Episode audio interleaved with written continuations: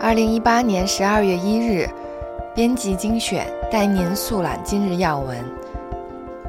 G 二零集团峰会登场，大舞台表现各异。一年一度的二十国集团峰会今天在阿根廷揭开会议序幕。尽管会议持续只有两天，但全世界为此费神却耗费时日。会议聚焦全球经济、当前贸易、全球纷争，将影响会议走向。包括会议最后宣言，也要字斟句酌，颇费思量。各国，尤其是中美贸易大战，美国因抗议俄罗斯火力攻击乌克兰舰艇而取消双普会，以及英国与东道主阿根廷马岛争执，均成为会议的另一种聚焦。《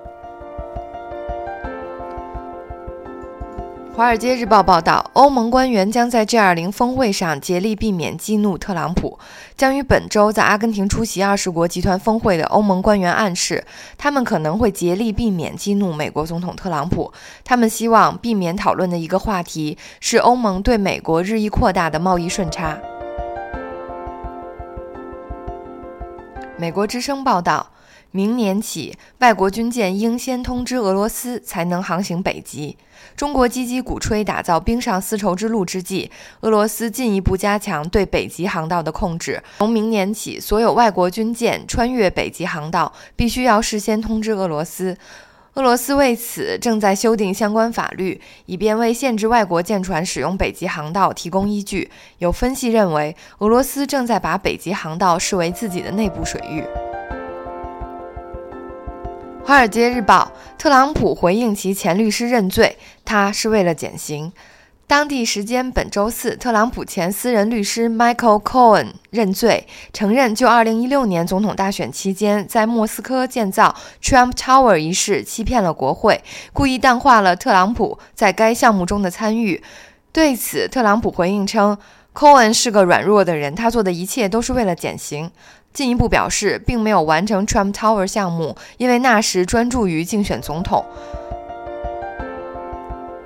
华尔街日报》：日韩剑拔弩张，美国在亚洲策略面临考验。美国本想与日本和韩国这两个亚洲最亲密的盟友组成联合阵线，以对抗来自朝鲜和中国的威胁。奈何一些历史夙愿和领土等问题横亘在两个盟友之间，使气氛变得紧张。如果日韩继续剑拔弩张，美国希冀的与两国在导弹防御情报共享上的计划将受到影响。金融时报如何避免中国的流动性陷阱？沈建光署名文章：防范流动性陷阱，根本在于采用市场化化解手段，拥抱熊彼特提倡的破坏性创造。过度通过行政手段，效果往往是南辕北辙。法国之声：美国学者建议政府采取措施，反制中国对美严重渗透。美国斯坦福大学与亚洲协会发表联合报告，指出中国政府的渗透势力与美国威胁日益严重，建议除非中国容许美国媒体和学者在中国自由工作，否则美国政府应采取相应措施，限制向中国媒体和学者发出签证。《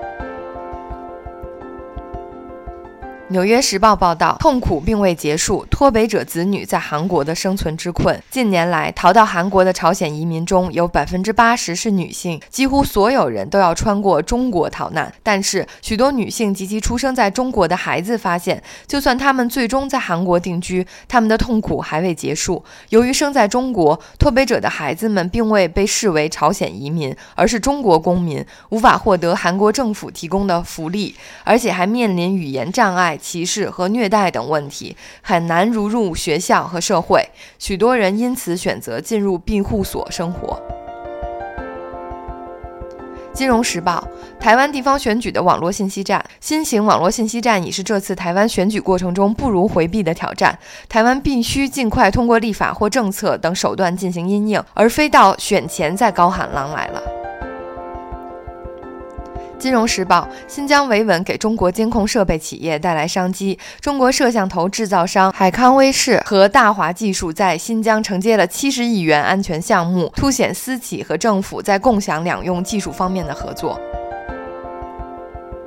法国之声反核实公投高票通过，日本拟向 WTO 提告蓝营坚持不退让。台湾反核实公投日前高票通过，代表台湾民众对日本福岛核灾地区食品的进口仍有疑虑。日本外务大臣河野太郎二十九日表示，对台湾的公投结果感到遗憾，日方期待台湾基于科学依据，早日撤销日本五个县的食品进口管制。今后不排除透过 WTO 争端解决机制来解除争议。美国之声五亿人信息被盗，万豪股价暴跌。万豪集团周五宣布，可能有五亿客户的个人信息在网络攻击中被盗取。法国之声特席会乌云密布，中国关键制造业报告陷入停滞。中国官方制造业采购经理人指数 PMI 北月跌至五十，正好落在增长与收缩的荣枯分界线上，与十月份相差无几，低于路透调查的经济学家给出的预测值中位数五十点二。经济评论指，随着小型企业收缩加剧，新订单增长进一步放缓，十一月份中国制造业结束了连续两年多的增长势头。法国之声：雷诺戈恩案升级，马克龙与安倍或头疼。雷诺戈恩案引发的危机显示升级危险。日本首相安倍晋三和法国总统马克龙在安排二十国集团峰会期间会晤事宜。路透社有评论指出，日本和法国因为日产雷诺联盟的权力平衡问题而产生的外交争议正在发酵。法国之声：COP 二十四前夕，澳洲少年罢课支持。二零一八年第二十四届联合国气候变化大会将于近日在波兰城市卡托维兹拉开序幕。在此之际，旨在拯救气候的澳洲中小学生于十一月三十日在澳大利亚所有大城市举行示威，敦促在此问题上沉默的澳洲政府。德国之声德语媒体：华为令德国政府左右为难。德国政府将投入巨资扩建 5G 电信市场，华为也想分一杯羹。澳大利亚等国已宣布在扩建网络时不使用华为部件，但德国政府却有点左右为难。华为有价格优势，德国电信也是华为的老主顾。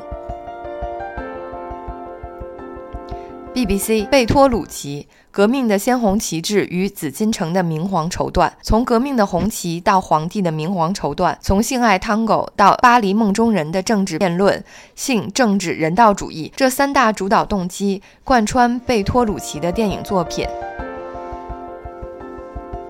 美国之声：马云的身份和国进民退困境下的中国私营经济。马云是共产党员。当西方媒体从中共媒体上发现这位中国最富有的民营企业家原来也是政治精英俱乐部的一员时，多少感觉有些诧异。共产党从意识形态上应当是代表工人阶级等无产者利益，而马云的财富表明他应当处在对立阶级的金字塔顶端。心头壳。盼尽速处理争议战场，绿委要赶快把选票找回来。总统蔡英文昨天与立委座谈，与会的立委黄国书转述内容。蔡英文会中强调尊重公投结果，也谈及败选后形政治形势。黄国书表示，民进党希望能快速清理争议战场，面对接下来要面对的国会改革、总统大选，必须要审慎因应，提出让民众接受的政策，把选票再找回来。心头壳，防止非洲猪瘟入台，立院三毒，违规携带肉品最高重罚一百万。非洲猪瘟疫情严重，中国八月首度爆发疫情。立法院三十日三读通过《动物传染病防治条例》修正案，未来旅客或服务于车船、航空器人员携带动物产品未依规定申请检疫，从原本处三千元以上一万五千元以下罚锾，提升到一万元以上一百万元以下。非洲猪瘟最早出现在非洲国家，曾经在部分欧洲国家出现疫情。新头壳，无人交通大跃进。立法院三读通过《无人载具条例》。立法院三十日三读通过《无人载具科技发展与创新实验条例》，让台湾在无人交通发展上又往前迈进。修法后，将无人载具的相关发展引进监理沙盒精神，并提供实验场域，在特定范围及条件下，以法律暂行方式排除相关监管规范，打造更合理、更安全的研发与创新环境。以上就是本日要闻，感谢您的收听，谢谢关注。海康威视。